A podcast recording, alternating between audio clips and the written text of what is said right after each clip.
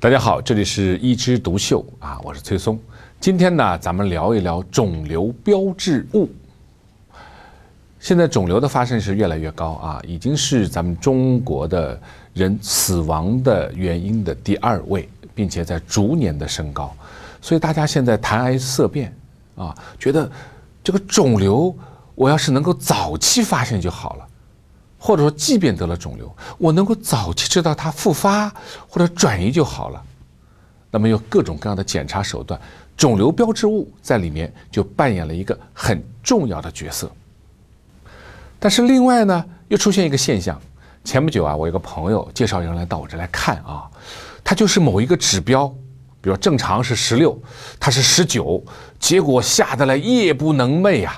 哦呦，辗转反侧，完了完了完了，我生肿瘤了，我生肿瘤了。然后到我这来一看，我说这样吧，你好好休息，两周以后复查。结果复查完以后呢，哎，降到正常范围了，又没了。而这种事儿呢，不止一次。也就是现在我们很多查的肿瘤标志物啊，假阳性又太高，让很多人由此，哎，有了很大的思想包袱。所以，我们今天啊，就要讨论一下这些肿瘤标志物到底能做些什么，我们怎么去正确的看待。一九六三年，人们找到了一种非常重要的肿瘤标志物 AFP，又叫甲胎蛋白，人们用它来提早发现肝癌。我听有个老专家啊，这么跟我说，当年啊，他们。专门下到基层去检验这种 AFP 到底有没有效果。他们找了个地方，就是江苏的启东。启东呢，以前是个肝癌的高发地区，所以他们就到里面田间地头去宣传，让大家来抽血啊，抽血看抽出来。结果抽出来确实有好几个人是高了很多的。然后呢，请他们到上海来做检查。结果那几个人根本就不相信，说啊，你抽那么一几滴血就能知道啊。现在的人说，你要是一滴血能知道我全身毛病就好了。当事人说，我身是好好的啊，我吃得下，睡得着，啊，我凭什么你就说我生肝癌了呢？哎，结果有些人来查，有些人没来查。查的人，当然有很多人发现小小的一个肝癌；没查的人，过了几个月，结果黄疸了，真的是肝癌发出来了。从这件事情上，哎，我们了解到了 AFP。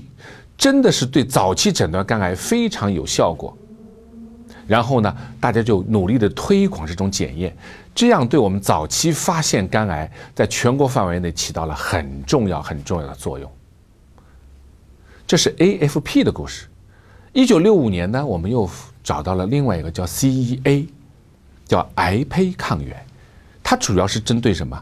针对的是消化道的肿瘤，胃癌啊、结肠癌啊、直肠癌啊，还有转移性的肝癌。也就是有些人呢，AFP 高是原发性肝癌，如果 AFP 不高，CEA 癌胚抗原高的话，那就是转移到肝脏的肝癌，比如说胃转移过去的啊。所以这两个配起来的话，哎，就能知道它到底是原发还是转移。那除了 AFPCA 这两个比较老的肿瘤标志物以后呢，我们又发现了很多肿瘤标志物，比如说 CA 幺九九，主要针对的是消化道的肿瘤，特别是胰腺癌。如果它上升几倍以上，哎，强烈提示是不是得了胰腺癌？比如说 CA 二幺幺，哎，它是非小细胞肺癌的一个检测指标。而 NSE 呢是小细胞肺癌的检测指标。那么还有男性和女性的不同的检测指标，比如说男性前列腺的话，我们有一个很好的指标叫 PSA。那 PSA 呢一般查两个啊，第一个呢就查 PSA，就是总的 PSA，还有个查一个。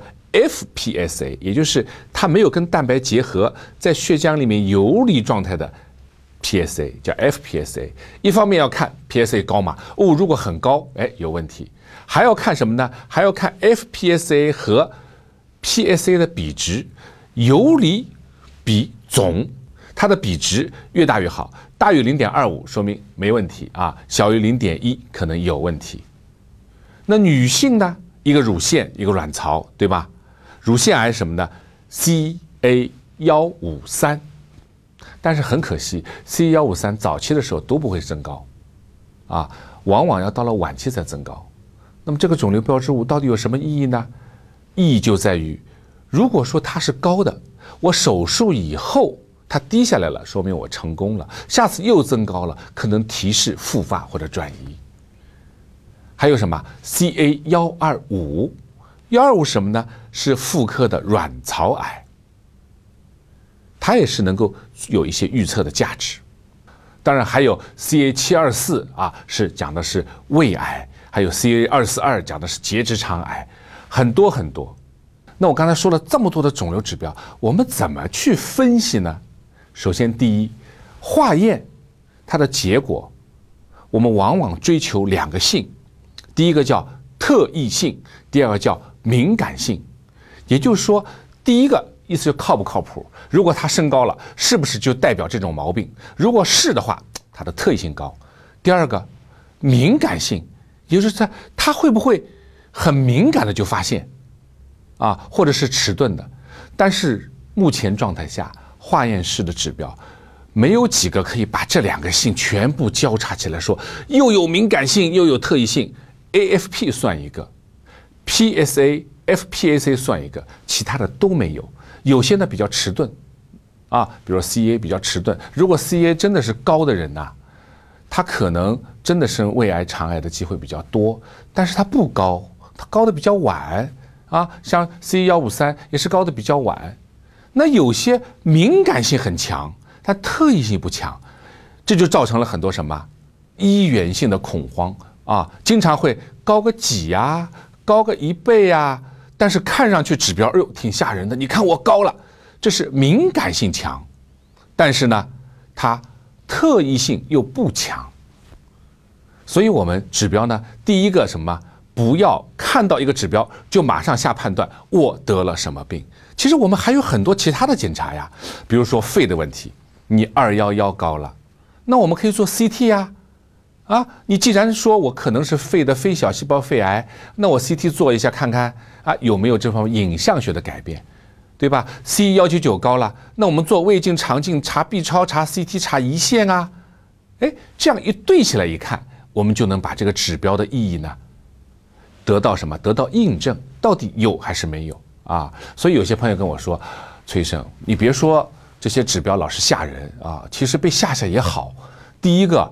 他如果什么都不升高，那我就不知道他是假的。虽然吓我一下，也提醒我注意自己的身体啊。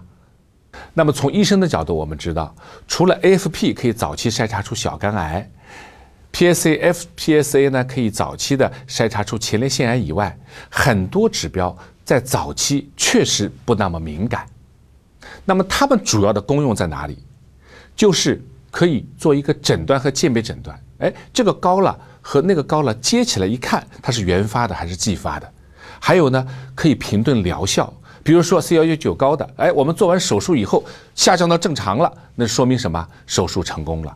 那么再根据时间半年、一年复查，如果又高起来了，它往往比你发生症状要早的知道这种毛病肿瘤又复发或者又转移了，它对疗效判断。对预后的判断，就是你可能啊转移没转移呀，生存期的判断呢，还是非常有用的。所以看一张化验单，不能光盯着数值，光盯着箭头，应该什么呢？求诊医生，让医生通过体格检查、症状、影像学检查和实验室检查多方面综合判断，才能够让我们的肿瘤标志物发挥最大的作用。好，我们今天就聊到这儿，我们下次再聊。